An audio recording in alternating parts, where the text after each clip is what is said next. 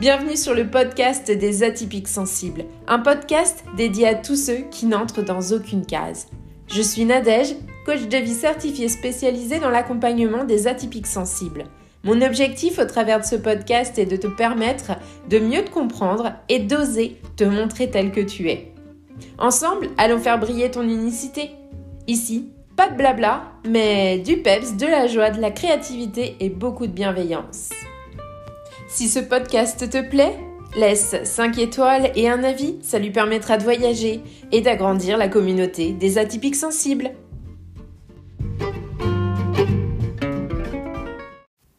Bonjour et bienvenue dans ce 41e épisode du podcast des atypiques sensibles. Aujourd'hui, on va aller explorer un sujet qui peut résonner profondément chez beaucoup d'atypiques sensibles, la solitude choisie.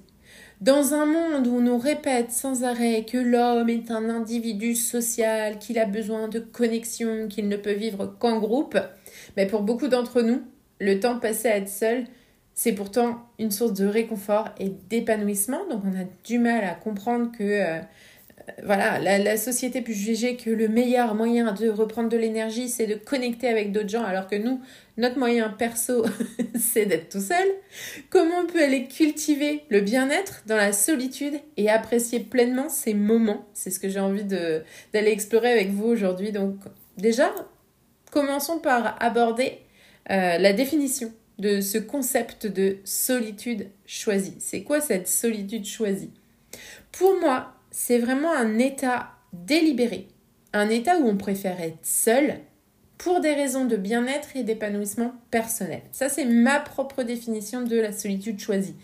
Euh, souvent, quand on, est, euh, quand on est sensible, on peut ressentir le besoin de se retirer pour recharger les batteries émotionnelles et mentales. C'est vraiment un lien avec euh, notre sensibilité qui va être différent du reste on se différencie avec l'isolement. Et c'est important de faire la distinction entre solitude choisie, choix conscient et isolement subi. C'est-à-dire qu'on peut faire ce choix de se retirer tranquillement dans une pièce au calme. Et il faut faire la différence avec, euh, avec euh, autre chose qui peut être l'exclusion. Les autres ne nous laissent pas entrer dans leur cercle et on se retrouve exclu dans une pièce à part. Il y, a, cette notion qui est hyper importante. La solitude choisie, ce n'est pas l'isolement contraint. Pourquoi on va avoir euh, ce besoin de, solitude choisie?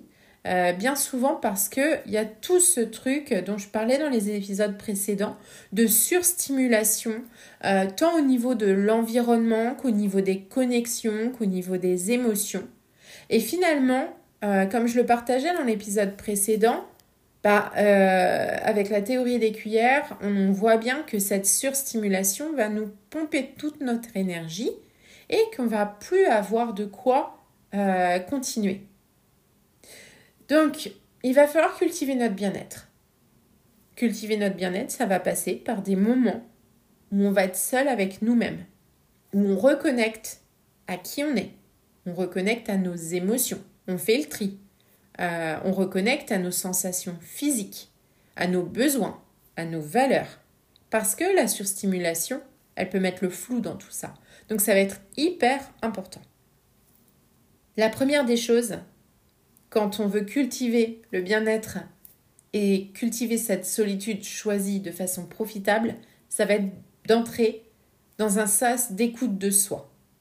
On va prendre le temps de s'écouter, de comprendre quels sont nos besoins émotionnels, physiques, mentaux, d'identifier les moments où la solitude, elle peut être bénéfique pour notre bien-être.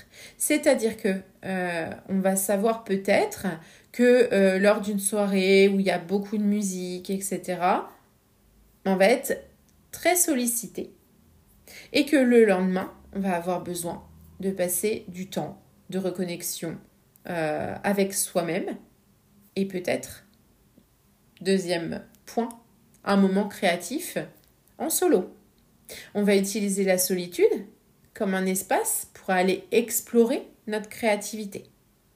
On va pouvoir s'engager dans des activités qui nous passionnent, que ce soit l'écriture, la peinture, la musique, le collage.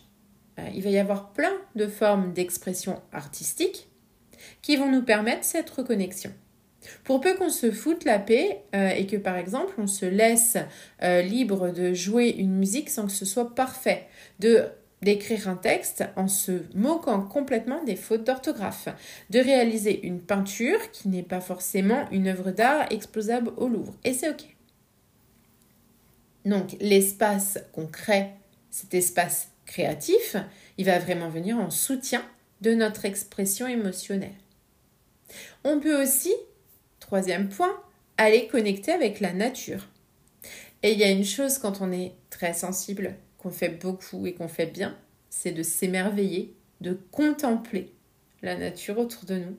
La photo, pour moi, c'est vraiment euh, une façon d'aller connecter avec euh, les petits détails de la nature. Euh, vraiment, c'est ma façon à moi de, de connecter avec ces petites choses merveilleuses et de pouvoir y revenir même si je ne suis pas en extérieur.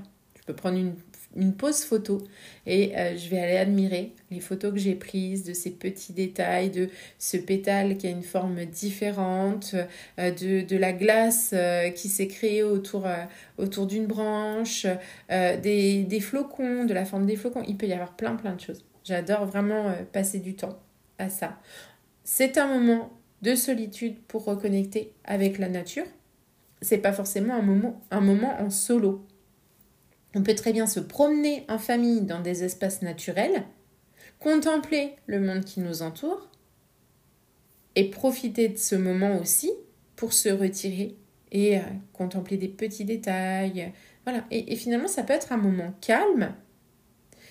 On va le vivre de façon parfois solitaire, même si on est entouré. Il va y avoir aussi une autre chose qu'on peut faire, c'est se créer des rituels qui définissent nos moments de solitude. Ça peut être une routine matinale tranquille. On s'éveille avant les autres, on fait nos petits trucs. Euh, ça peut être euh, euh, se répéter des affirmations positives, ça peut être prendre un temps pour lire, ça peut être déjeuner en, pleine conscience, en ayant vraiment, en étant à l'écoute de chaque geste, la cuillère qui tourne dans le café, on va être vraiment conscient de ce qu'on fait. Il n'y a pas besoin de chercher des choses compliquées. On a souvent tendance à penser rituel, magie, etc. Euh, je ne vous dis pas que chaque matin, vous allez prendre 5 euh, minutes pour tirer les cartes et, faire le, plan euh, de votre journée. C'est pas du tout ça. Les rituels, ça peut être simplement des choses toutes bêtes. Moi, ce que j'aime beaucoup faire chaque soir, c'est me préparer un petit déjeuner.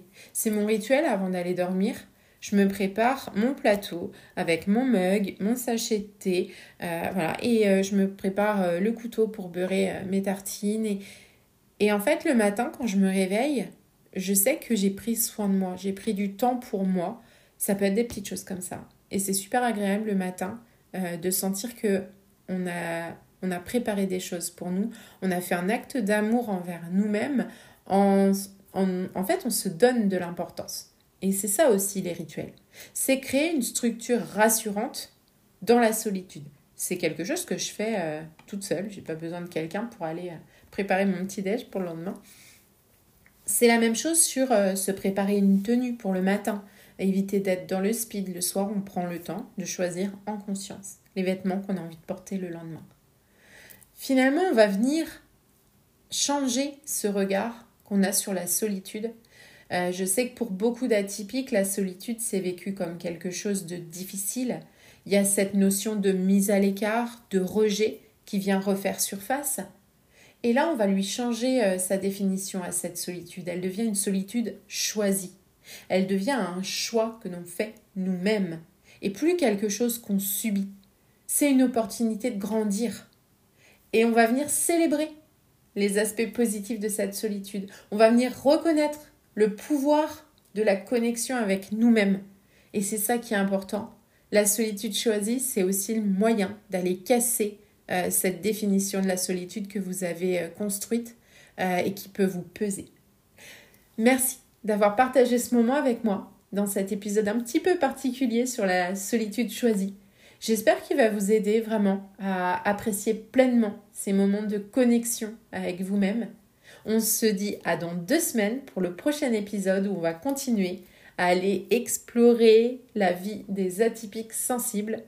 Je vous souhaite une très belle journée. N'hésitez pas à mettre un avis, des étoiles sur votre plateforme d'écoute préférée de façon à faire voyager un petit peu plus le podcast. Vous pouvez aussi le partager.